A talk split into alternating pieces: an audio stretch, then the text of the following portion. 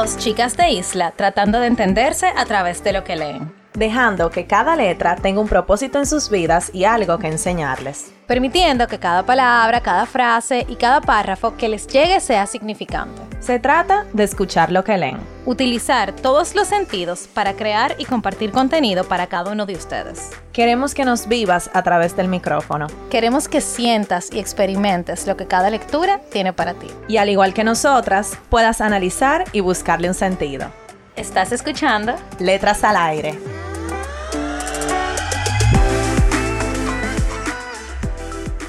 Hola a todos y todas, bienvenidos a nuestro podcast. Podcast. Podcast, nuestro podcast. Tu podcast favorito. Con tus hosts favoritas. Ajá, letras al aire. ¿Cómo están? Espero que hayan tenido un buen, una buena semana eh, llena de productividad. Deseo para todos mucha productividad en esta semana. Y este es el último que... Pero la semana se está acabando ya. Para la próxima. Para la próxima, exacto. Eh, este es el último, el, el último viernes de enero. ¿Tú sabes que enero no me pareció tan largo este año? Me pareció como normal. No, pero fue muy pobre. Como pobre. Que todo el mundo estaba en olla. Ay, sí. Está todo el mundo, estamos en la misma sintonía, todo el mundo. Sí, es verdad, todo el mundo Por eso olla. dije que deseo una semana productiva, como Sí. de, de, de- de producción, de todo. Em, pero bueno, como saben, eh, cada final de mes tenemos nuestro libro del mes. eh, y en esta ocasión fue un poquito diferente la dinámica. Nosotros en diciembre tuvimos un angelito eh, entre nuestros book lovers y nos regalamos libros diferentes. O sea que Nicole y yo tenemos lectura diferente para hoy.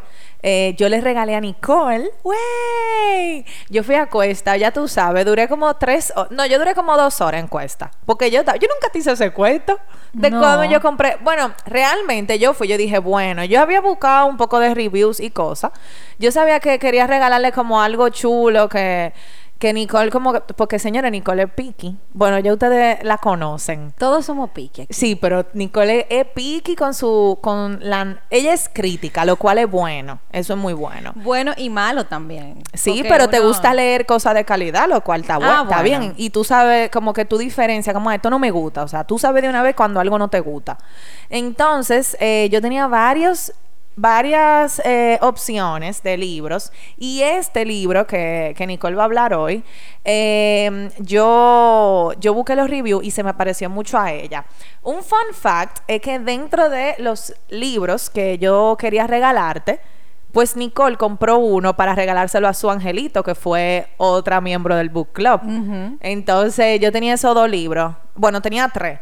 Y al final me fui por este. Entonces, hoy, Y que Nicole... by the way le encantó su libro. Dijo que estaba genial. La que Hizo tú- una ah, selección a ajá, a, la que yo les regalé, dijo que ese libro estaba Estaba nítido. chulo. O Bueno, sea que eh, las dos hicimos buenas elecciones. Bueno, esta semana tuvimos la reunión del, del club de libros, entonces ya ustedes saben, todo el mundazo con un libro diferente.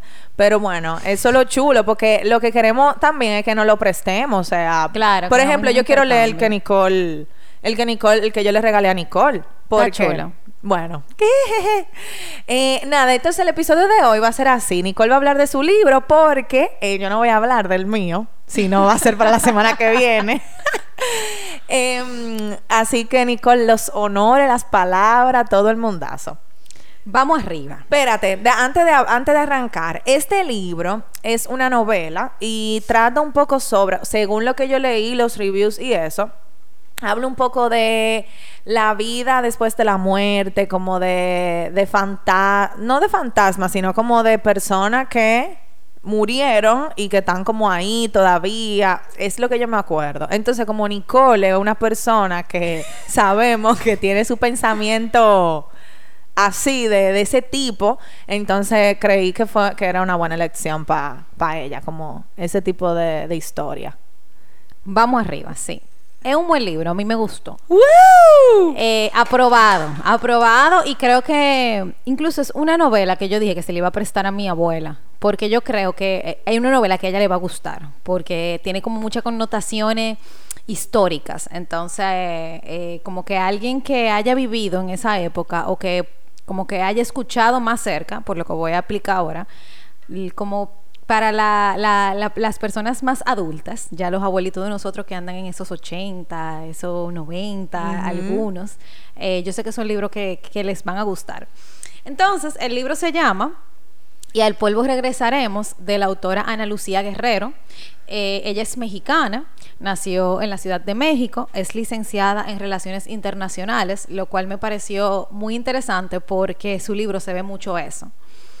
Eh, es maestra de ciencia, es maestra en ciencia política, ha escrito cuentos, ensayos y crónicas eh, que fueron publicados en distintos medios mexicanos. Ha trabajado en temas de seguridad y política como consultora y encargada de relaciones públicas.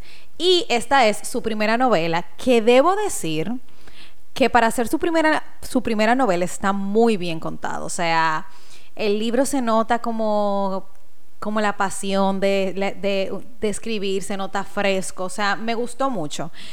Tengo que decir que al principio yo estaba un poco perdida y yo le decía a Carol, que, ay Carol, que yo no estoy entendiendo lo que está pasando, como que no, no termino de conectar, pero la mitad del libro, el libro se como que cambia de historia. Eh, entonces, Carol me va a entender porque el libro que ella leyó para este mes eh, que, del cual ella no va a hablar, es así, que cambia como de personaje. Entonces tú como que te, te enganchas con un personaje y después te cambia la historia del cielo a la tierra. Pero, pero me gustó eso, o sea, ella, ella hizo eso muy, muy bien en el libro. Y escribe muy lindo. Entonces, eh, sí, Carol tiene un poco de razón, porque sí trata el tema después de la muerte, pero el libro se trata de una familia. Me acordó mucho Isabel Allende, yo incluso lo comenté en la reunión del club de libros. Eh, lo comenté en la reunión del club de libros, eh, porque es sobre una familia y la abuela de la familia, ella es medium. Entonces ella ve mm, como pero explica lo que es medium. Ah, bueno, una persona que... Ay, yo no sé cómo eh, El medium es una persona que está viva, o sea, está en el, en el reino, vamos a decir, humano. En, en, en, esta, no, no, no, eso tiene un nombre. en la, ¿cómo en se este, en el, no es la etapa. La el, no panorama, en, la, ¿cómo que se dice? En el, en el plano. En el plano, en el plano de los vivos. terrenal. Ajá, terrenal, bien, Nicole, perfecto.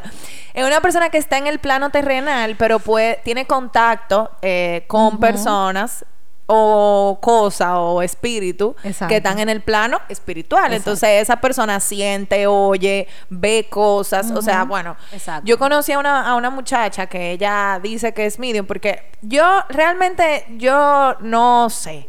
Yo no sé mucho de estas cosas, o sea, tengo mucho como creencias encontradas con este tema, pero obviamente a una persona que te está diciendo, no, esto yo lo sentí, lo viví y lo vi, uno no le va a decir, no, tú eres un hablador. Entonces, esta, esta muchacha, ella veía, sentía cosas como vibra, pero ella ni siquiera, ella no escuchaba como la gente hablándole claramente, sino mucho susurro, alto, bajito, alto, bajito. O sea, ella como que no, todavía no lo, vamos a decir, desarrollado, entre comillas, es su, su poder de comunicación o lo que sea. Entonces, bueno, eso es una persona medium. Sí, también hay mediums que lo que ven es como el futuro. Eh, que ven como, qué sé yo, visiones del futuro. Y había una serie de eso, yo no sé si, si alguien la llegó a ver, que se llamaba Medium, que era ah, una, una muchacha, bueno, una señora rubia que tenía una familia y ella veía cosas que iban a pasar y tenía contactos también con espíritu, a mí me encantaba.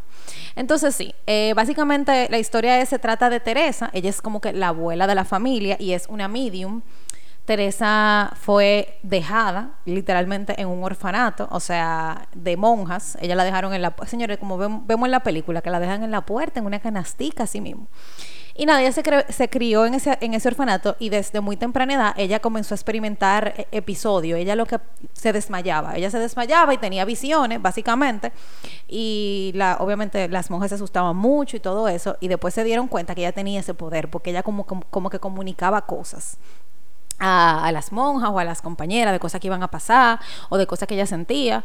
Eh, y ella lo veían, o sea, las monjas, como, era, como eran religiosas, lo veían como algo espiritual, no algo espiritual, eh, ¿cómo se dice? Como en gracia con Dios, no espiritual eh, de que ve fantasma o gente muerta o lo que sea. Entonces, como que nunca le dieron mucha mente a eso, sino como que, ah, ya tiene ese don y ya.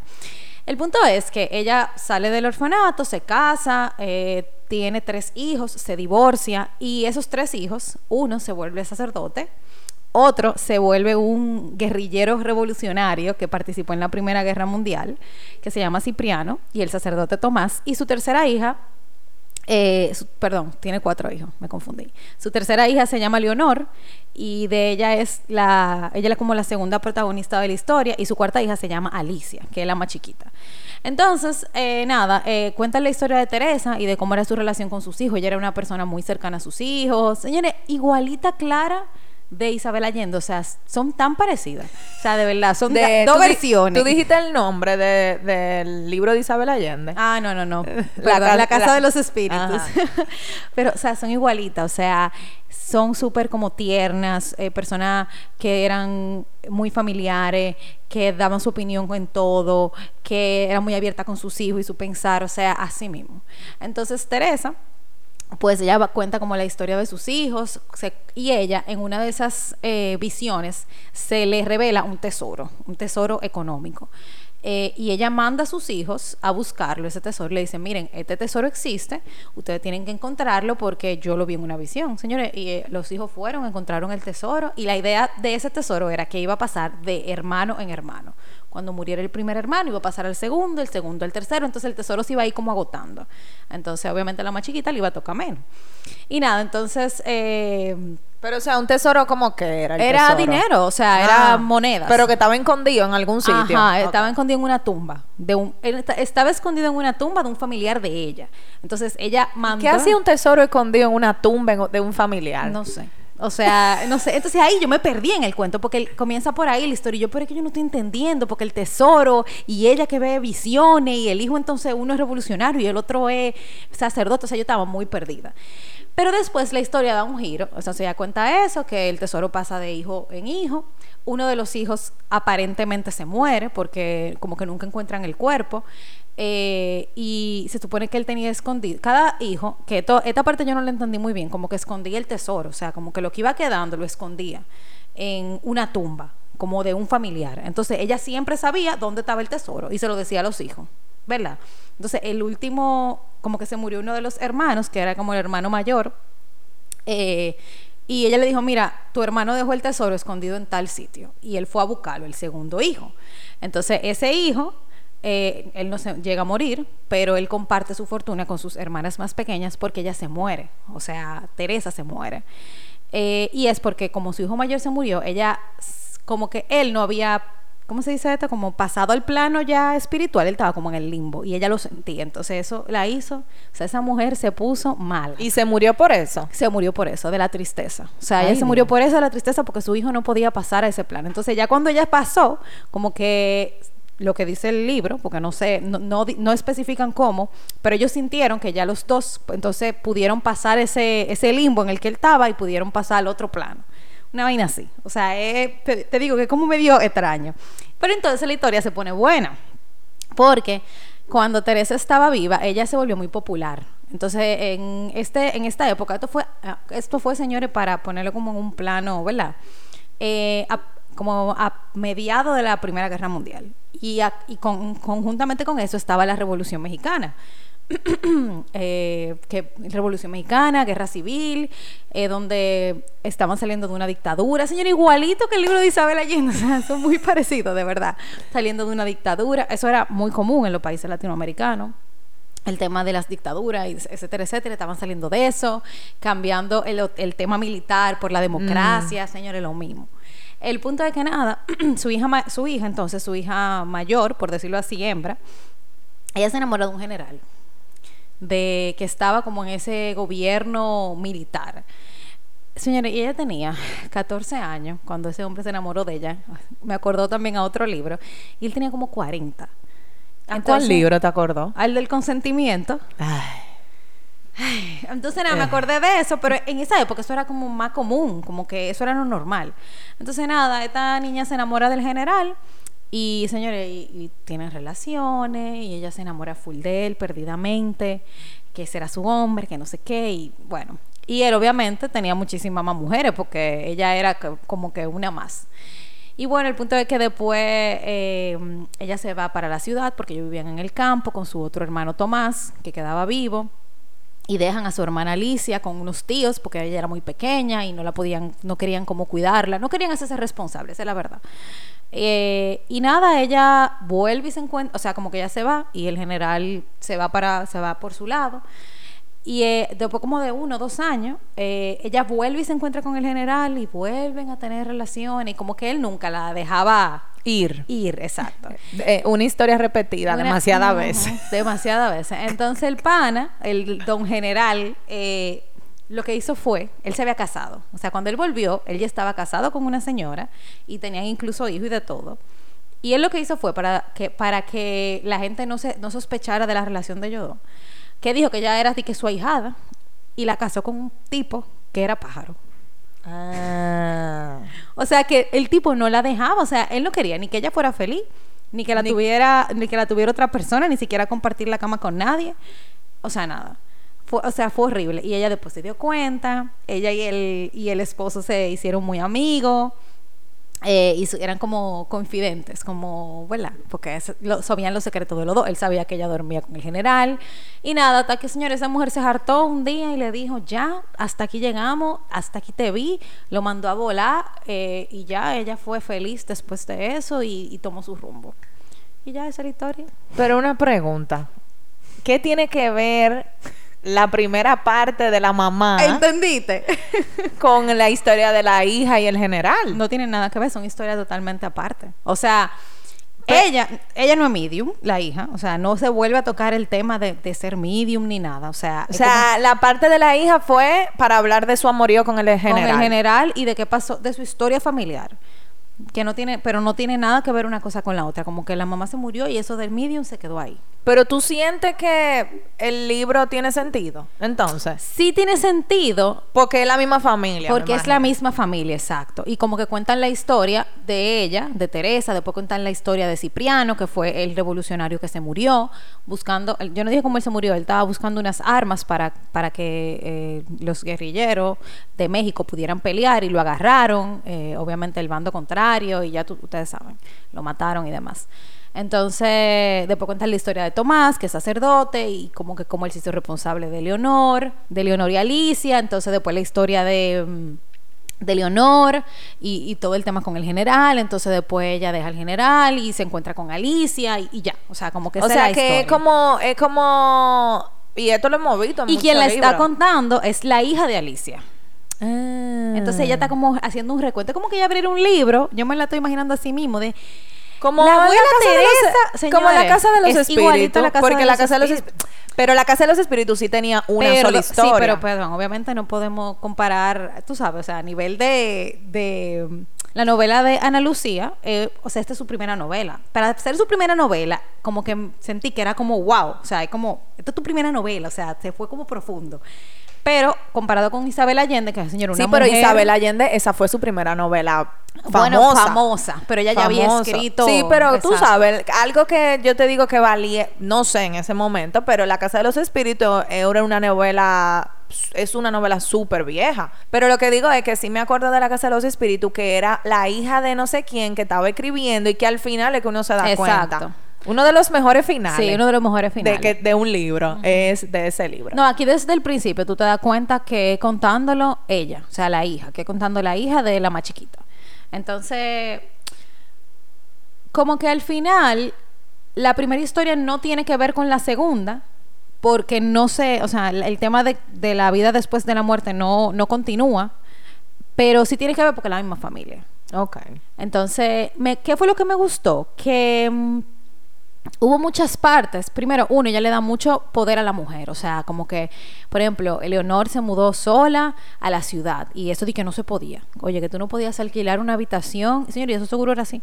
Una habitación en un hotel, de que, que tú sola, como Claro, mujer. no lo No lo podía. Que entonces el, Tomás tuvo de que, que firmó un papel y decía que ella era de no sé dónde buscar y que una carta de recomendación, señor, un regalo de vaina.